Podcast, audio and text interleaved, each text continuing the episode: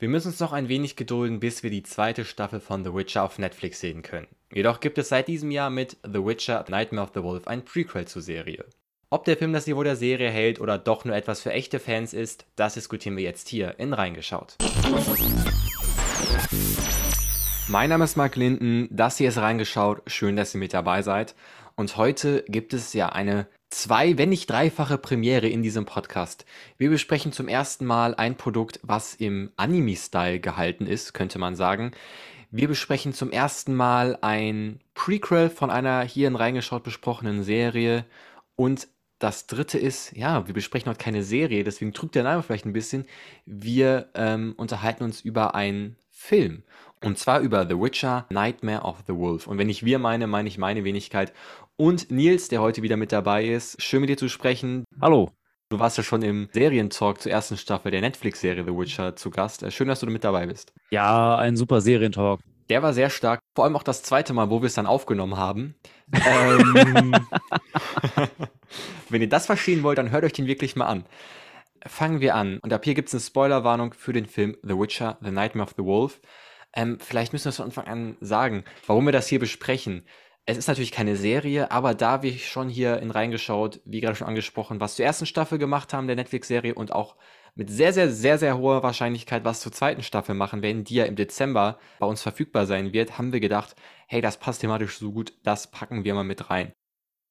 Es ist ja keine Realverfilmung, es ist ja dieser Anime-Stil und der war für mich komplett neu. Also wenn ich überlegt habe, so was habe ich in den letzten zehn Jahren Zeichentrick geguckt, dann waren das genau zwei Sachen. Einmal die Simpsons und einmal äh, die Neuauflage von DuckTales. Hast du da schon so ein bisschen Erfahrung mit diesem Nein, Zeichenstil? Gar nicht. Anime ist eigentlich so überhaupt nicht meins, weil diese, mhm. ja, diese Art, wie das dann umgesetzt wird, das ist mir manchmal ein bisschen zu übertrieben, aber da werde ich gleich noch genauer was zu sagen. Ja, ich stimme aber dazu. dazu muss ich sagen, es war trotzdem gut gemacht. Also ich habe es wirklich gern geguckt. Und ich habe gedacht, ja, es wirkt alles so ein bisschen befremdlich, hatte ich das Gefühl. Vielleicht war es auch einfach schwieriger, sich zu identifizieren mit einem der Charaktere, weil die halt so Zeichentrickfiguren waren und man jetzt in dem Alter, in dem wir sind, äh, man das gar nicht mehr als normale Person, sage ich mal, wahrnimmt, wenn die gezeichnet sind. Ja, ich hatte auch so ein bisschen Angst, aber habe mir gedacht, äh, ich versuche da jetzt irgendwie komplett frei dran zu gehen und fand es dann irgendwie ziemlich schnell okay. Also es ist jetzt nicht, dass ich sage, oh mein Gott, ich gucke jetzt nur noch Sachen, die in diesem Anime-Stil sind. Aber ich muss sagen, man kommt ziemlich schnell rein. Vielleicht, weil man es auch ein bisschen kennt so. Ich weiß, jetzt werden mich alle Anime-Fans richtig hassen, dass ich das jetzt sage, weil sie das bestimmt jeden Tag hören, ähm, wenn sie darüber sprechen. Natürlich erinnert es so ein bisschen an Kinderserien, weil ich meine, das ist so das Genre, was zumindest hierzulande mit Zeichentrick verbunden ist. Aber eine Kinderserie oder ein Kinderfilm war es definitiv nicht. Das war alles anders. Das, das war es definitiv nicht. Da kommen wir auch nochmal später zu. Ich, ich verstehe schon die Vorteile. Sind wir ehrlich, es ist, glaube ich, einfach günstiger, als das in real zu drehen. So, das ist schon mal ein Fakt. Auf jeden ähm, Fall. Und auch die, die Action, die gezeigt worden ist, kannst du ja auch gar nicht in Real Life so drehen. Was ich mir vielleicht ein bisschen mehr gewünscht hätte, wäre, dass man das nutzt, um ein bisschen die Welten zu zeigen. Also wenn du alles wenn du alles zeichnen kannst, ja, dann sind deiner Fantasie ja fast keine Grenzen gesetzt. Und das hätte ich mir wirklich ein bisschen mehr gewünscht, dass man ähm, das dazu nutzt, diese Welt, die wir schon in der Netflix-Serie The Witcher gesehen haben, wie ich ja schon irre gelobt habe, wie das aussah, dass man da noch mehr reingeht. Auch weil, ich meine, wenn man schon die Möglichkeit hat, warum zeigt man dann so viele Szenen im Wald? Ja, so wie jede Science-Fiction-Serie mit kleinem äh, Budget. Wir erinnern uns an die erste Staffel The Hundred. An ein paar Szenen ist das gelungen, mit der Burg also, in diesem kleinen Dorf, das war schon gut. Aber so ein bisschen zeigt doch mal was, ein bisschen mehr, ihr könnt's doch so. Das war also ich fand's gehört. aber gar nicht mal so schlecht. Natürlich, das hätte man machen können, aber ich fand's, so wie es gemacht wurde, ganz gut. Es hat sich ja nur in so einem kleinen Teil dieser Welt von The Witcher mhm. abgespielt, mhm. in diesem Königreich Ketwen. Mhm. Und diese Landschaften, die da kamen, die sie da gezeichnet haben, die, ich fand die eigentlich ganz schön mit den Bergen und diesem ja. See in der einen der Szene. War, der war gut gemacht. Ja. Ja. Also ich fand das ganz schön dargestellt. Gehen wir mal ein bisschen auf die Handlung ein. Und zwar äh, die Frage, wie wird man zu einem Hexer? Wird ja, also du weißt es ja, du, man muss ja wissen, du hast schon so ein bisschen Vorwissen. Ich habe das Spiel zweimal durchgezockt. Okay, wenn irgendwann ähm, eine Verfilmung von äh, Mario Kart kommt, dann habe ich da Vorwissen. Bei The Witcher ist das nicht so. Ich habe nur die Netflix-Serie geguckt, mehr nicht. Wie spannend fandest du die Frage, wie man zum Hexer wird, die ja vor allem im ersten Teil zentral war und dieser Vorgang, der gezeigt worden ist?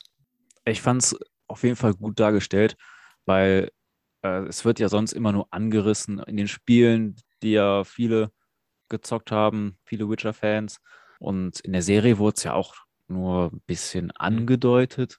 Deswegen fand ich es echt cool, wie das dann mal dargestellt wurde, auch gerade durch diesen Hauptcharakter, mhm. wie man dann auch mit diesen Kindern, die zu Hexern ausgebildet werden, auch umgeht und wie brutal dieser Werdegang zu einem mhm. Monsterschlechter überhaupt ist.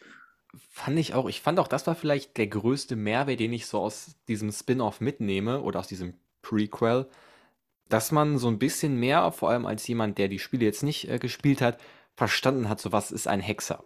Was einem vielleicht nicht so bewusst war, dass das oft äh, Weise waren, dass die wirklich erschaffen werden, was ja auch, was ich auch noch nie so in irgendeiner Fantasy-Serie, Fantasy-Film gesehen habe. Die werden ja regelrecht erschaffen oder. Äh, naja, das sind ja Mutanten von einem normalen Menschen. Genau. Werden die durch Magie mutiert zu diesen Übermenschen und bekommen. Katzenaugen, mhm. diese Hexersinne, können Magie anwenden. Und was ich auch danach gut fand, dass man so ein bisschen die Rolle des Hexers oder der Hexer in der Gesellschaft da gesehen hat. Das fand ich ganz cool zu sehen. Man hat das auch ein bisschen in The Witcher gesehen, aber hier wurde es nochmal irgendwie klarer und so wie mit denen umgegangen wird, das, das war dann doch ganz interessant und gut dargestellt, oder?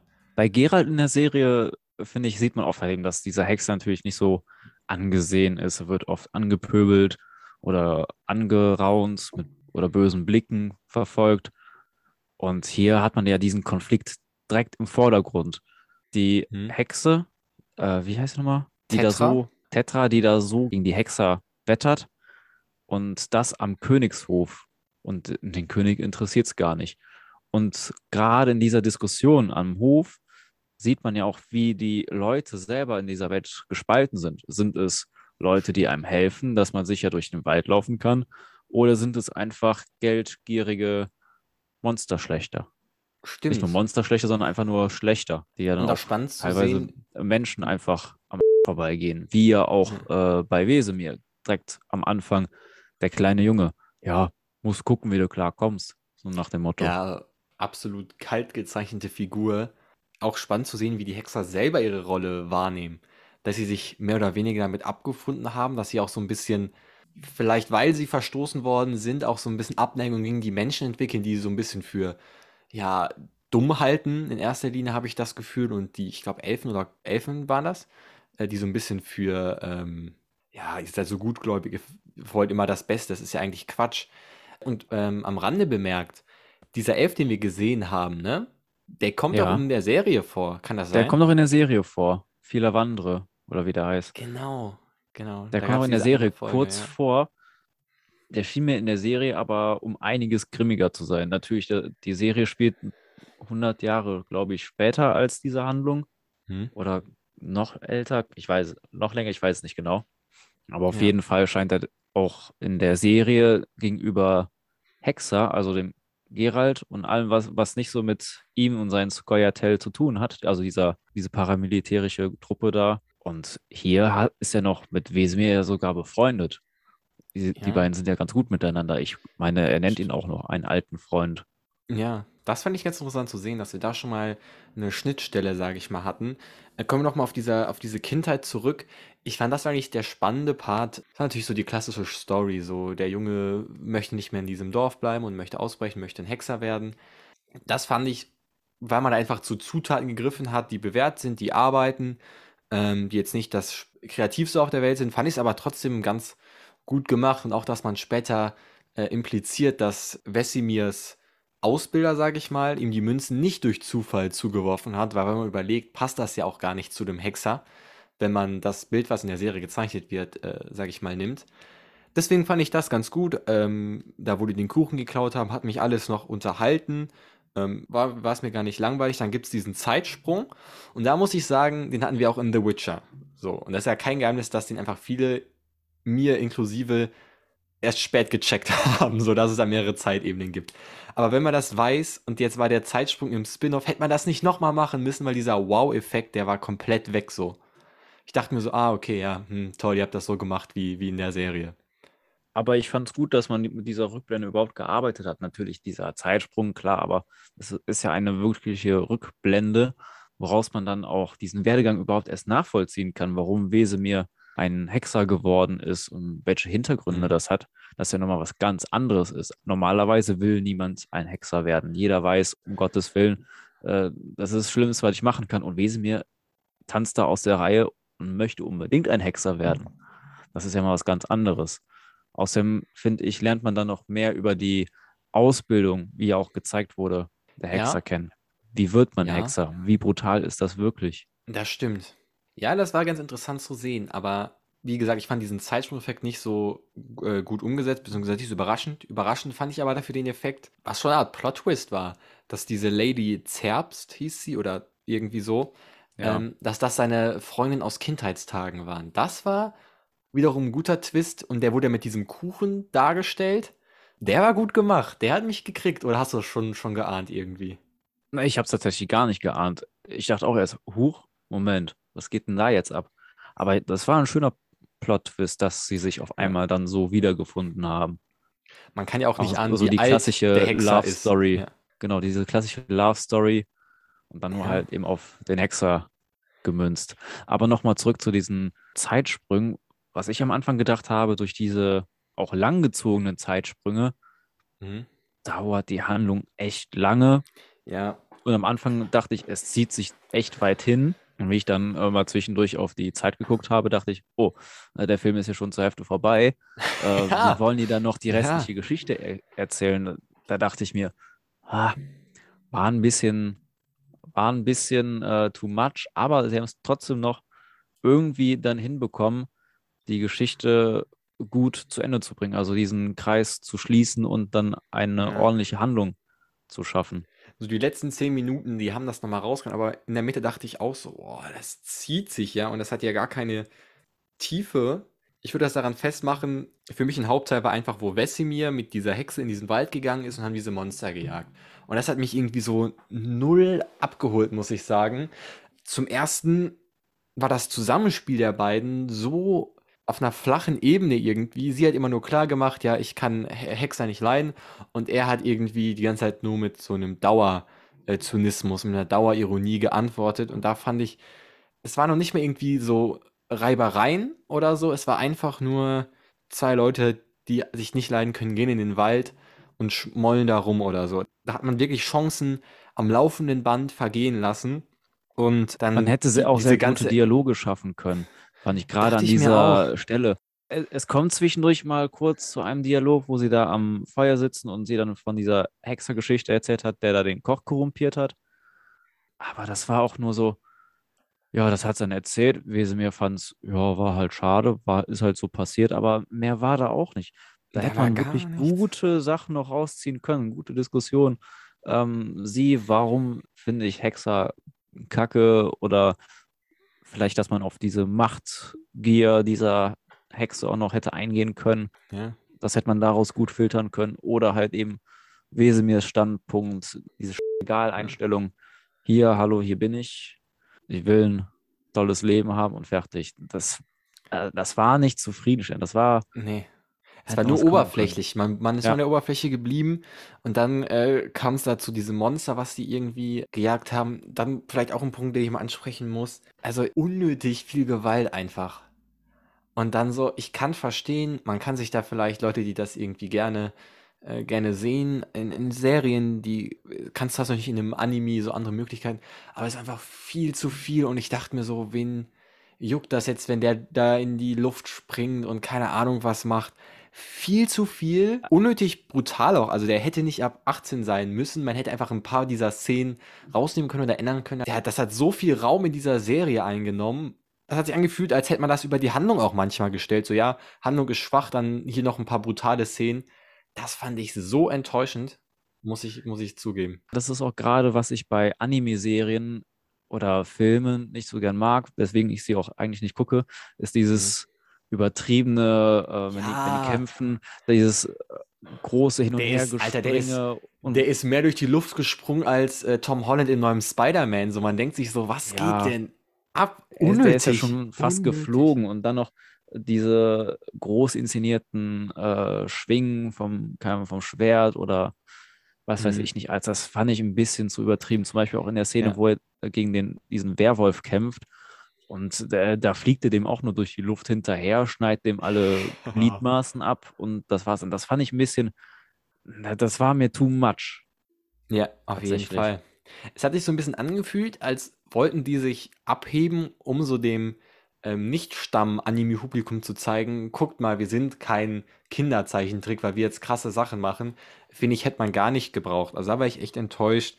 Und deswegen hat mich auch das Finale ähm, des Films, zu dem wir später kommen, auch gar nicht abgeholt, weil das bestand ja einfach zu großen Teil einfach wieder nur aus Schlachten. Also ja, wirklich äh, dieses äh, Schlachten. Das heißt, hätte man sich sparen groß können. hin und her gefliege und hin und her. Was ich da auch wirklich ein bisschen unrealistisch fand, also gerade für auch noch für so eine Fantasy-Sache, dass er auf einmal diese Ketten hat, die der da 20, 30 Meter durch die Luft wirft und dann sich zu einem Baum zurückzieht oder sonst wohin.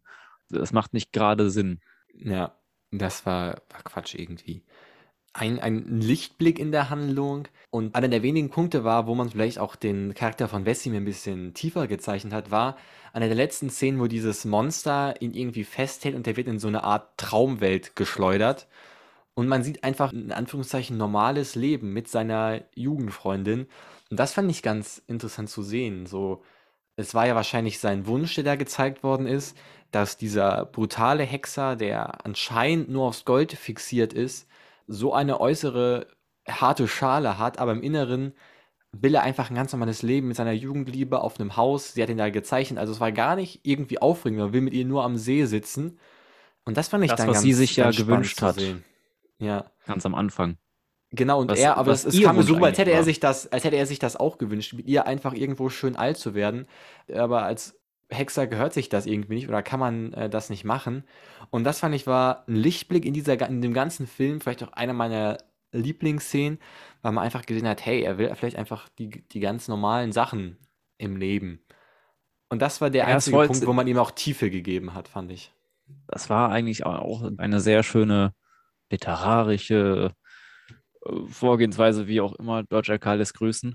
Erst wollte er unbedingt Hexer werden. Er ist ja extra losgezogen, um Hexer zu werden. Und dann auf einmal will er doch lieber am See mit seiner Jugendliebe und Wein trinken. Das ist halt eben dieser Gegenpol direkt dazu. Das fand ich Stimmt. aber ganz schön gemacht. Auf jeden Fall, das war, war gelungen.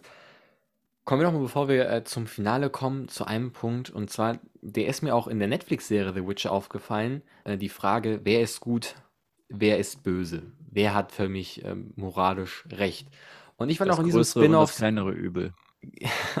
was gar nicht zu beantworten. Weil wenn man sich das mal ein bisschen anguckt, handeln alle irgendwie aus, ähm, ich will nicht sagen aus niederen Motiven, aber jeder hat so sein Motiv. Also Wesemir hat ja irgendwie Geld als Motiv, warum er so handelt, wie er handelt. Abgesehen Luxus. jetzt von der Jugendliebe, also Geld und Luxus und äh, Tetra, das merkt man am Ende, hat eigentlich nur Rache, was ja auch äh, eigentlich kein gutes Motiv ist. Äh, man muss auch sagen, Lady Zerbs heißt sie. Bei Tetra fand ich stark auch diese Macht ja. ziemlich raus. Ja. Sie will unbedingt ja. aber Macht mitbestimmen. Um Rache zu üben. Ja. Äh, man muss auch sagen, Lady Zerbs, man sagt so, oh, romantisch, aber es scheint so, als würde sie die Hexer nur verteidigen aus naiver Liebe, weil sie mal irgendwann einen geliebt hat, der Hexer geworden ist. Und da muss man sich auch fragen, stellst du nicht dein persönliches Empfinden jetzt über das, das Allgemeinwohl, sage ich mal, die geht da ja auch nicht sachlich ran, muss man ja auch mal zugeben. Und den König, den juckt ja gefühlt gar nichts. Auch er spielt ja eine absolute Nebenrolle. Das, das fand ich aber ganz Film. gut dargestellt. Also, wie der, wie der ja. König dargestellt wurde, ja. das fand ich ganz ähm, lustig dargestellt. Passt auch. Am Ende des Tages kommt man nicht sagen, wer hat recht. Und das finde ich hat einen Vor- und Nachteil. Ich finde es auf der einen Seite stark, weil es ist ja oft einfach so, wenn du dir Sachen anguckst, dann es gibt nicht immer schwarz und weiß, es gibt nicht immer gut und böse.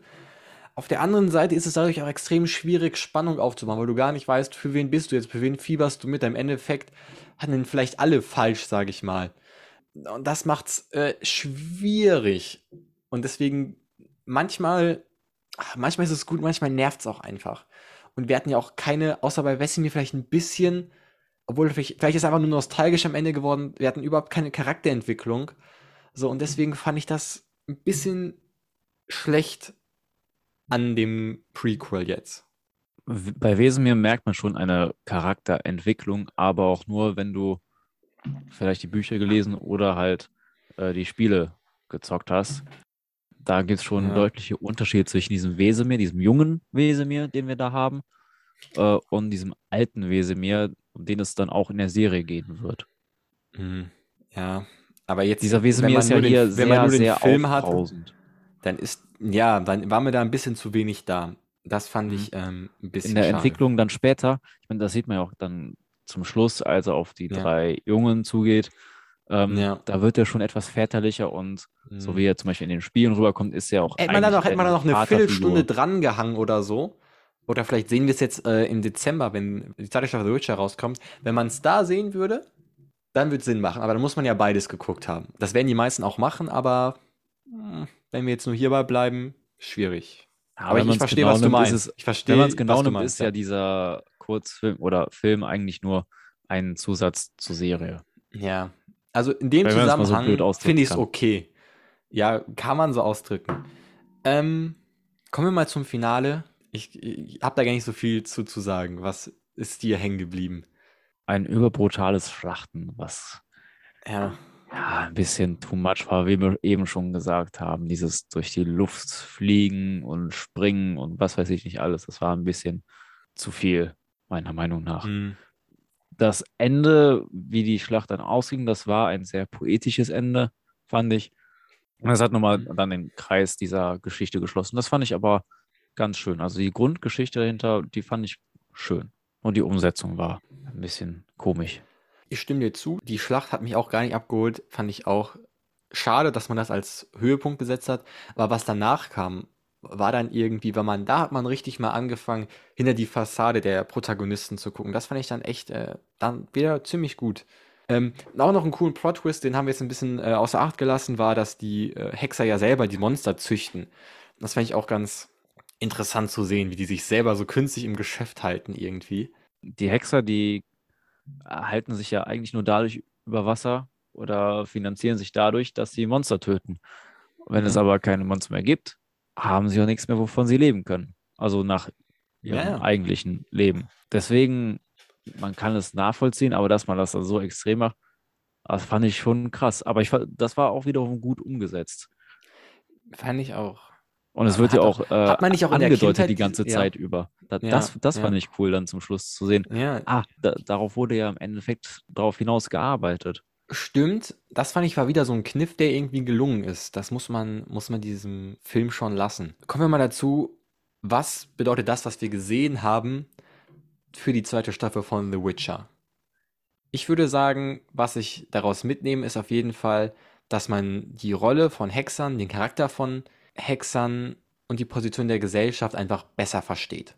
Und ich glaube, das war für mich als jemanden, der gar nicht mit der Materie irgendwie vertraut ist, ganz gut, dass ich das jetzt auch für die nächste Staffel irgendwie mitnehmen kann, wenn wir da auch weiter irgendwie äh, ins Detail gehen in Staffel 2. Ich fand es auch noch gut zu sehen und dann auch, wie Wesemir dann zu den anderen Hexern diese Vaterfigur darstellen wird mhm. in der mhm. Serie, wie er eigentlich auch im Spiel ist, in den Büchern meine ich natürlich auch, wie das dann mit dem Film zusammenhängt. Wir haben ja erst zum Schluss dann so einen kurzen Lichtblick dazu bekommen, Mhm. Dass er dann äh, für die drei Hexer da, die wir da haben, diese Vaterrolle spielen wird. Ähm, das war natürlich schon eine coole Szene, muss man einfach zugeben. Ja. Ähm, dass dann, oh, der kleine Junge ist, ist Geralt von Riva, den wir alle kennen. Ja, eigentlich ist es egal für die Handlung gewesen.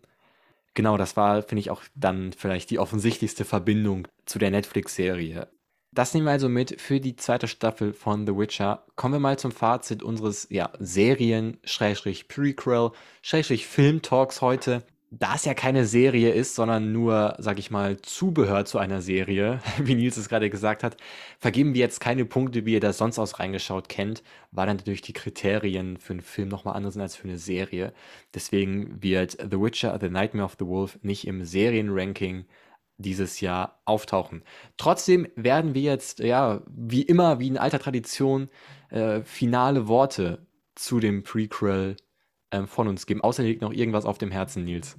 Ich habe, glaube ich, soweit alles gesagt. Okay, willst du anfangen? Soll ich anfangen? Ich kann gerne anfangen. Die Geschichte rund um Wesemir und seine Vergangenheit und sein Werdegang war sehr interessant und auch sehr schön zu sehen, da man ja eigentlich gar nicht so viel über ihn weiß. Aber es gibt noch viel mehr Einblick über seinen Charakter, über seine Figur.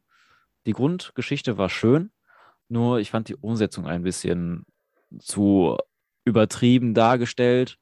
Vielleicht hat es was mit dem Genre zu tun, vielleicht einfach mhm. allgemein zu übertrieben dargestellt. Der Film war sehr brutal. Ja, sonst kannst du gerne ja. weitermachen. Ich würde da in den meisten Punkten absolut zustimmen. Ähm, der Stil ist vielleicht erstmal befremdlich für Leute, die das nicht kennen, aber man kann sich mit arrangieren, sage ich mal. Ich finde, man hat den Vorteil nicht so richtig genutzt, einfach mehr von dieser, von dieser Landschaft zu zeigen, weil da hätte man ja viel mehr Möglichkeiten als in der Realserie gehabt. Ich fand auch, dafür wurde die Brutalität war viel zu stark zu sehen. Es war noch nicht mal so, dass es irgendwie Sinn gemacht hat, es ist einfach unnötig viel Gewalt, unnötig viel brutale Gewalt. Und das hat man auch so als Finalpunkt, als Höhepunkt gesetzt. Das hat mich auch irgendwie gar nicht abgeholt. Man muss auch leider sagen, die Charakterentwicklung war ziemlich schwach. Also egal bei welcher Figur, die Dialoge waren hölzern und ohne Tiefe. Auch gegen Ende hatten wir ein bisschen was bei Wesemir in der Richtung, äh, in Richtung Charakterentwicklung, aber so richtig überzeugend war das nicht. Und auch die Frage, wer hat jetzt recht, wer hat nicht recht, die wird offen gelassen. Das kann man gut finden, kann man schlecht finden. Deswegen schiebe ich diesen Punkt jetzt mal auf gar keine der beiden Seiten, ob positiv oder negativ. Man kann sich was mitnehmen für die zweite Staffel von The Witcher, die ja bald kommt. Es ist für Leute, die nicht so in der Materie drin sind, vielleicht ganz gut, weil sie ein bisschen mehr die Rolle von Hexern verstehen in der Gesellschaft, weil sie auch ein bisschen was über die neue Figur, die wir bald zu sehen bekommen, ähm, erfahren. Am Ende des Tages würde ich aber sagen, The Witcher Nightmare of the Wolf ist wirklich was für Hardcore-Fans. Wenn ihr The Witcher geguckt habt, so nebenbei ähm, und die ganz okay fandet, dann muss man sich das, denke ich mal, nicht angucken. Weil auch vor allem die Handlung einen jetzt nicht überzeugt. Es hat schon irgendwie Stellen, wo man sich denkt, ja, so richtig viel Interessantes passiert hier nicht. Als Witcher-Fan würde ich sagen, ist es ja. ganz in Ordnung mhm. sich das mal anzugucken, aber auch nur so als Zusatz. Na. Weiter würde ich das auch nicht betiteln. Jetzt haben wir zwei Meinungen, sage ich mal, vor einem, der ein bisschen mehr in The Witcher drin ist und ich als jemand, der nur die Netflix-Serie geguckt hat, ähm, so richtig, richtig überzeugend war das nicht. Aber die Idee finde ich gar nicht so schlecht, dass man sagt, wir können nicht immer ein Sequel oder ein Prequel in einer Realserie verfilmen, einfach weil das viel zu lange dauert, weil das zu aufwendig ist, weil das zu viel Geld kostet und dass man sich jetzt, sage ich mal, neue Darstellungsmöglichkeiten von Geschichten aus diesen Welten sucht. Und man muss ja sagen, ähm, die The Witcher-Welt ist ja einfach ziemlich groß. Das finde ich ist schon mal auf jeden Fall ein richtiger Schritt. Was ich mir vielleicht vorstellen könnte, dass man ähm, ja, versucht da in der Richtung mal weiter zu experimentieren. Jetzt hat man noch nicht das Perfekte gefunden, aber ähm, vielleicht finden da kreative ähm, Wege, wie man das ähm, machen kann. Ich finde es auf jeden Fall gut, dass für jeden was dabei ist, dass man versucht, in jedes ja. Genre äh, irgendwie reinzugehen. Ja. Kann er mal zumindest den Mut loben, so eine Art Experiment zu machen. Also das finde ich, da Auf kann man nur Fall, sagen, ja. man muss experimentieren. Jetzt hat es nicht so ganz funktioniert, vielleicht funktioniert es irgendwann. Ähm, wir werden das sehen. Und jetzt sind wir sehr diplomatisch am Ende geworden. Ähm, ich verteile gleich noch den, den Förderpreis oder was. Seit wann sind wir das? Auch keine Linie 66 Witze. Das ist wirklich eine komplett neue Folge hier. Euch sei noch gesagt, dass ihr The Witcher Nightmare of the Wolf auf Netflix streamen könnt. Nils, vielen, vielen Dank, dass du da warst. Es hat mir wie immer Spaß gemacht. Ähm, wir Sehr sehen gerne, uns im Winter auch. zu The Witcher Staffel 2 und davor vielleicht noch im Weihnachtsspecial. Würde ich mich auch freuen. Euch vielen, vielen Dank fürs Zuhören. Abonniert gerne den Podcast, um nie wieder eine Folge zu verpassen. Und wie schon zu Beginn gesagt, hört euch gerne den Serientalk zur ersten Staffel von The Witcher an. In dem Sinne, macht's gut, bis zum nächsten Mal. Ciao. Tschö.